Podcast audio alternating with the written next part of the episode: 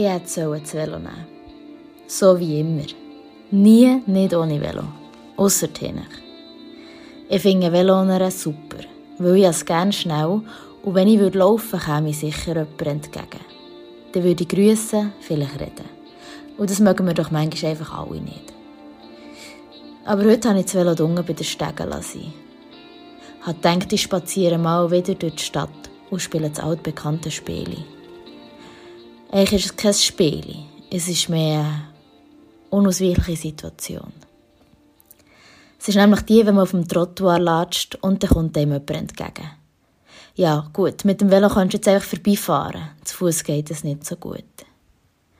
Die Situation ist auch gäng anders. Manchmal fremd, manchmal sehr nah. Halt auch je nachdem, wie man gerade schaut oder wie gerade geschaut wird.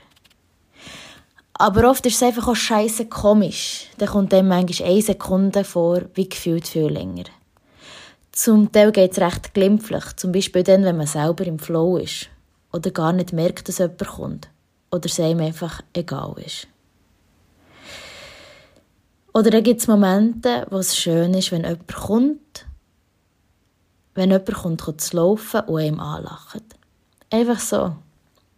Und manchmal ist es der Hass in dieser Stadt umzulanern. Weil sie in dieser Stadt auch einfach ein bisschen klein ist. Irgendjemand kennt man gäng. Über ein paar Ecken weiss man gefühlt gäng von an. Sie sind vielfältig, die Situationen, wo man aneinander auf dem Trottoir begegnet. Aber mit Abstand am liebsten habe ich die Situationen, wenn jemand mit dem Velo laut hausend über die Straße mögt und grüßt. Aber eben, das Velo ist hier daheim. Zurück zum Abendspaziergang. Draussen ist es frisch, zwar eher lau, es ist ein schöner Winterabend. Es fühlt sich auch schon mehr nach Frühling an. Gerade jetzt bin ich auf dem Heimweg. Ich laufe auf dem Trottoir. Es ist dunkel, kaum eine Seele anzutreffen. Sicher ist es unter der Woche und der Himmel ist auch schon ein Zeitchen feister. Einpackte Turnschuhe, Jeans, ein langer schwarzer Mantel, eine Kappe, ein Halstuch und Musik in den Ohren. Ab und zu läuft mir dann doch jemand entgegen. Manchmal ein Blick, selten ein Hallo. Eins steht fest. Das Spiel vom Anschauen, das habe ich heute gewonnen habe gewonnen und zwar jedes einzelne Mal. Das Spiel, wo vielleicht nicht mal jemand weiss, dass ich spiele. Eigentlich braucht es auch gar nicht so viel zum Gewinnen. Eine Sekunde Aufmerksamkeit längt meistens. An diesem Abend habe ich während zwei Stunden gegen die ganze Stadt gewonnen. Und zwar überall. Am Fluss entlang, unter der Brücke, auf dem Steg, vor dem Pfeiler, auf der Brücke, vor den Beizen, in den Gässchen. Es gibt durchaus auch Tage, da verliere ich das Spiel hoch aus. Meistens dann, wenn ich mir selber irgendwie im Weg stehe. Dann, wenn ich mit mir am Umhadern bin, mich vielleicht zu ernst nehme oder gar am Zweifeln bin. Manchmal verliere ich, weil es mir einfach scheißegal ist. Ich vielleicht auch einen strengen Tag hatte oder einfach am Umträumen bin. Und manchmal habe ich einfach keine Lust. Gewinnen tue ich mässig gern, weil ich am liebsten habe ich unentschieden.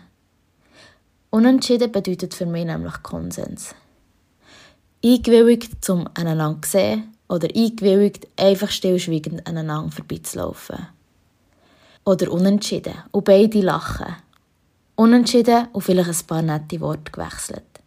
Ein Lachen bekommen oder vielleicht gar eine Umarmung.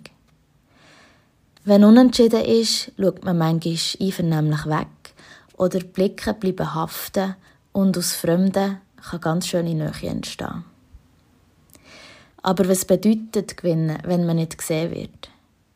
Vielleicht war es zu dunkel, vielleicht zu schwer. Den Grund weiß ich nicht. Ich habe mir gar nicht zu viel Gedanken darüber gemacht. Über Gewinnen, Verlieren oder Unentschieden. Irgendwann ist dann die gewohnte Gleichgültigkeit wieder gekommen und ich bin weiter spaziert. Der Zustand ist dann nachher mehr so in ein schmunzelndes Laufen geschwappt und ich bin zufrieden über die Brücke gelaufen. Oh, du Dunkelheit, einisch mehr, du Dunkelheit, meine Freundin, meine Begleiterin, meine Schöpferin von Intimität, von dem Zustand von tiefer Vertrautheit. Du Dunkelheit, aus der ich stamme, ich liebe dich mehr als die Flamme, die die Welt begrenzt. Ich stoppe. Unter mir der Sportplatz. Dort, wo ich schon manchmal drauf herumgeturnt habe. Und vor mir das grosse Stadtpanorama. Das riesige, wichtige Haus. Das viel zu grosse Hotel. Der Schachplatz. Und die Terrasse hat ein paar Säcke mehr Dynamit echt gelangt, um den Komplex zu sprengen. Ich laufe weiter.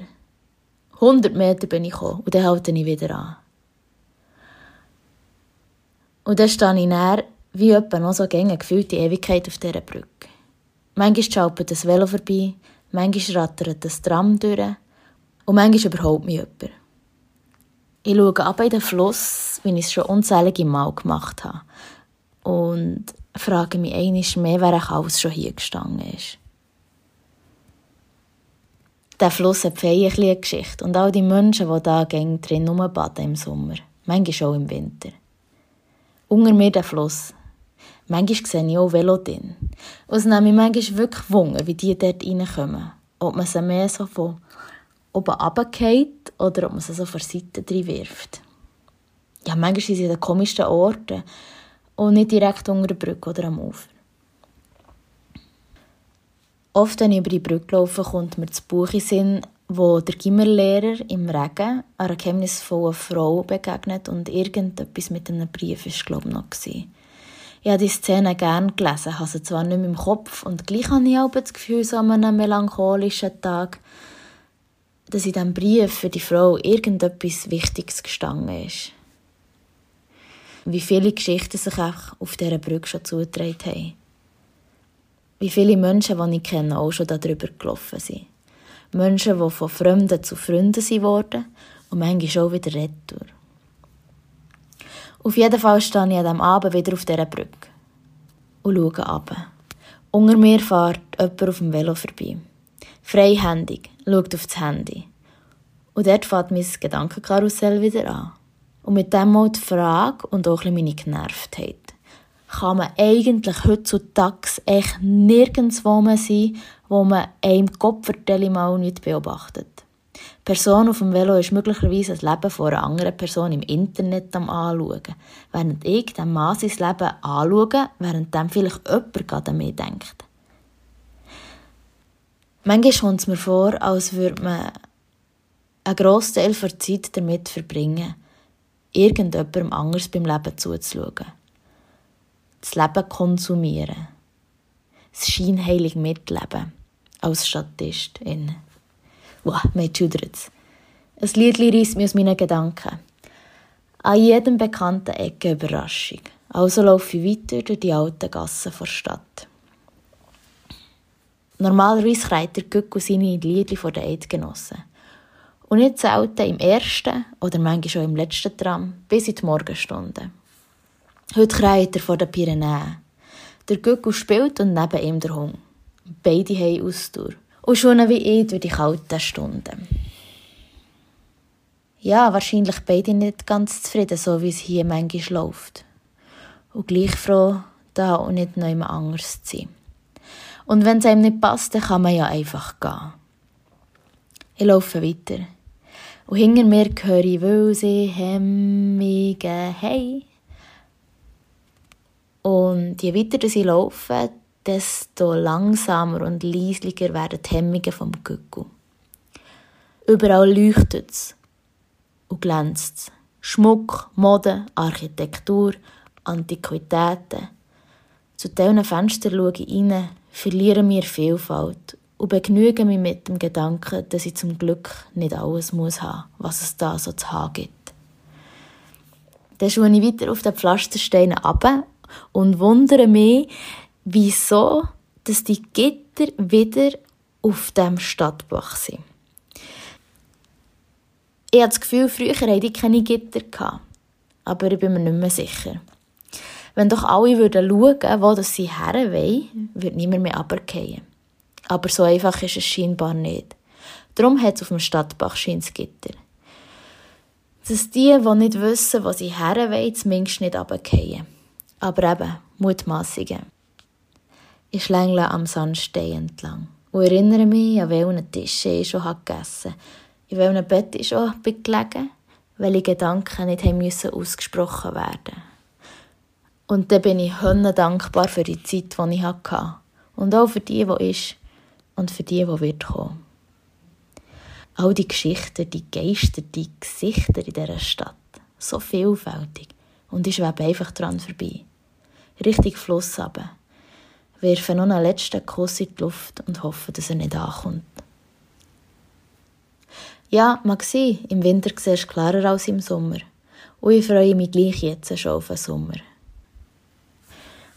Mm, Im Winter habe ich aber das Gefühl, du musst zu dir schauen, dass du warm hast. Und hier in dieser Stadt gibt es eine gute Möglichkeit.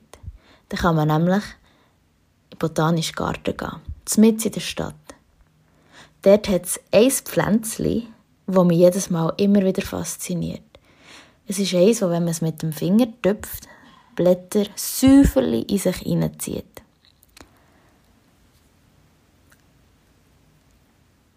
Die Türen vom Garten sind zu. Ich schaue runter, hey, auf einen Steg. Ja, am liebsten stehe ich schon auf dem Steg, Tag ein, Tag aus, hänge meine eigenen Gedanken nach. Bis ich sie fallen oder mich loslassen und ins Wasser tauchen, am Ahrensteinli-Geräusch zulassend. Wow, die Kälte holt mich aus dem sommerlichen Traum raus. Und dann mache ich mich auf den Weg von dem schönen, schönen, schönen Steg zurück zum wunderschönen Haus rauf. Kurze Zeit später stehe ich im Badzimmer vor dem Spiegel und schaue auf die Schwarzen von den Pupillen.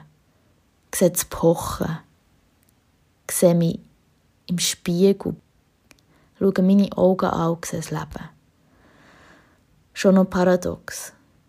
Da haben wir die Möglichkeit, mit unseren Augen aller Welt Sachen anzuschauen. Und die meiste Zeit haben wir sie zu. Oder schauen auf Viereckli. Oder etwa nur am Boden verdecken sie vielleicht hinter Scheiben, so dass die Sonne nicht blendet. Und wenn ich so darüber nachdenke, verwundert es mich eigentlich nicht, dass ich das Spiel gewonnen habe.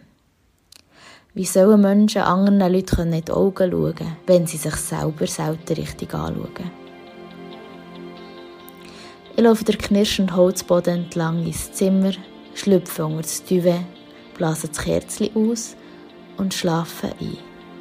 Ich glaube an Nacht. Eine Geschichte aus dem Winter 2020. Habt ihr Sorge und bis gleich.